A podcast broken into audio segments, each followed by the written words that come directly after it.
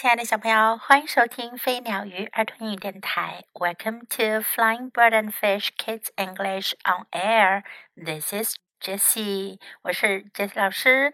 今天 Jessie 老师要给大家讲《My Weird School Book One》Miss Daisy is Crazy Chapter Three 第三章 How to Spell Read，怎样拼写 read 这个词呢 ？before school started, my mother told me that second grade was the most interesting grade because this was the year I would be able to read chapter books all by myself. 学校还没开学前，妈妈就告诉过我，二年级啊会是最有趣的一年啦，因为在这一年里，我将能自己阅读 章节书。I already knew how to read, even though I had tried very hard not to learn. 我早就知道了要怎样阅读，虽然我很用力的假装我不知道。You see, my friend Billy told me that you really don't have to know how to read. 要知道，我的朋友比利告诉过我，你不需要知道怎样阅读。Billy says that when you grow up and make lots of money, you can pay people to read for you. 比利说，当你长大了，挣很多的钱，你就可以花钱请人来读给你听。That sounded good to me. 听起来 对我来说可真不错呀。I hate reading, I announced when Miss Daisy passed out some spelling worksheets. 当黛西小姐发了一些拼写练习下来时，我宣布道：“我讨厌阅读。” Me too, agreed Miss Daisy.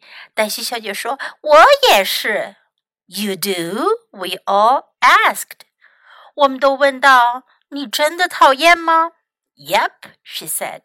I can't read a word. 她说：“是呀，我一个字都不认识。” You can't? 你真的不认识？Nope，不。You can't even spell the word read? Michael Robinson asked. 麦卡罗宾逊问道：“你难道连 read 这个词都不会拼写吗？” I don't have a clue, she said, scratching her head the same way she did when she told us she didn't know how to multiply four times four. 她说：“我一点都不知道。”一边抓着他的头，就像那天他说他不知道四乘四等于多少时一样。Just sound it out, Miss Daisy, Andrea suggested. 安德利亚建议黛西小姐，你就大声说出来吧。R E E D，Miss Daisy said。黛西小姐说：“是 R E E D 吗？”No，we all shouted。我们一起大喊道：“不是。” I give up, she said. Do any of you know how to spell the word read? 他说：“我放弃了。你们当中有人知道怎样拼写 ‘read’ 这个词吗？”R E A D. We all chanted.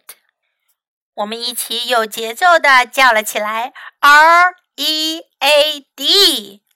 Wow! I didn't know that,” marveled Miss Daisy. 黛西小姐很惊讶地说：“哇，我之前都不知道这个呀。” You have taught me a lot today. 今天你们教会了我很多呢。How did you get to teach second grade if you don't even know how to spell read? asked Ryan. 瑞安问道：“如果你都不知道怎样拼写 ‘read’ 这个词的话，你怎么能教二年级呢？” ？” Well, I figured that second graders don't know how to spell very well, so it wouldn't matter whether or not I could spell. 黛西小姐说：“嗯，我以为二年级学生啊，不知道该怎样拼写，所以呢，我知不知道怎么拼写并不重要。” I know how to spell lots of hard words, Andrea Young announced. 安德烈亚·杨宣称：“我知道拼很多很难的单词。” Me too, everybody else said. 全班其他的同学都说：“我也是。” Really? Miss Daisy said. Like what? 黛西小姐说：“真的吗？比如像什么呢？” Everybody started shouting out words and how to spell them, but Miss Daisy stopped us and made us take turns. 大家都开始喊起来他们知道的单词怎样拼写，可是黛西小姐阻止了我们，让我们一个一个来。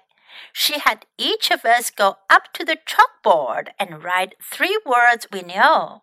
她让我们每个人啊都走到黑板面前，写下我我们知道的三个单词。I wrote tonight, writing, and McDonald's. 我写的是今晚写作和麦当劳。By the time we were done, the whole chalkboard was filled with words. 等我们都写完的时候啊，整个黑板上都写满了单词。There wasn't even any room left for more. 黑板上满满当当的，再也写不了更多的词儿了。Wow, Miss Daisy said. You kids have taught me so much this morning. 黛西小姐说：“哇，你们这帮孩子今天早上可教的我够多的。” I'm really glad I decided to become a teacher. 我真高兴，我决定做一名老师。小朋友们，你们觉得 Miss Daisy 是不是真的不懂得怎样拼写和阅读呢？Think about it. Now let's practice some sentences in the story. I hate reading. 我讨厌阅读。I hate reading. Me too. 我也是。Me too. You do? 你真的吗？You do? I can't read a word. 我一个字都不认识。I can't read a word. You can't? 你真的不能 ？you can't? Nope. 不. Nope. I don't have a clue. 我不知道. I don't have a clue. I give up. 我放弃. I give up. I didn't know that. 我不知道那个. I didn't know that. You have taught me a lot today. 你们今天教了我很多。You have taught me a lot today. Really? 真的吗？Really? Like what? 比如像什么呢？Like what? 这个这句话呀，是用来让别人举例说明的。别人说了有什么什么事，你就可以问他 Like what? 比如有什么呢？像什么呢？Now let's listen to the story once again. Chapter 3 How to Spell Read. Before school started, my mother told me that second grade was the most interesting grade because this was the year that I would be able to read chapter books all by myself. I already knew how to read, even though I had tried very hard not to learn. You see, my friend Billy told me that you really don't have to know how to read. Billy says that when you grow up and make lots of money, you can pay people to read for you. That sounded good to me. I hate reading, I announced when Miss Daisy passed out some spelling worksheets. Me too, agreed Miss Daisy. You do? we all asked. Yep, she said. I can't read a word. You can't? Nope. You can't even spell the word read? Michael Robinson asked. I don't have a clue, she said, scratching her head the same way she did when she told us she didn't know how to multiply four times four. Just sound it out, Miss Daisy, Andrea suggested. R E E D? Miss Daisy said. No, we all shouted. I give up, she said. Do any of you know how to spell the word read? R E A D, we all chanted. Wow, I didn't know that, marveled Miss Daisy.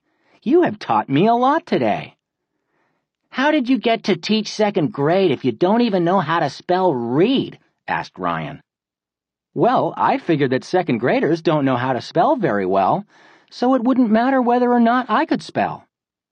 I know how to spell lots of hard words, Andrea Young announced. Me too, everybody else said. Really? Miss Daisy said. Like what? Everybody started shouting out words and how to spell them, but Miss Daisy stopped us and made us take turns. She had each of us go up to the chalkboard and write three words we knew. I wrote tonight, writing, and McDonald's. By the time we were done, the whole chalkboard was filled with words. There wasn't even any room left for more. Wow, Miss Daisy said. You kids have taught me so much this morning. I'm really glad I decided to become a teacher. 小朋友们，What do you think of Miss Daisy？你们觉得黛西小姐怎么样呢？你们希望有这样一位老师吗？好像她什么也不懂似的。事实上，她是真的不懂呢，还是假装不懂呢？别忘了继续收听我们接下来的故事哟。Thanks for listening. Until next time. Goodbye.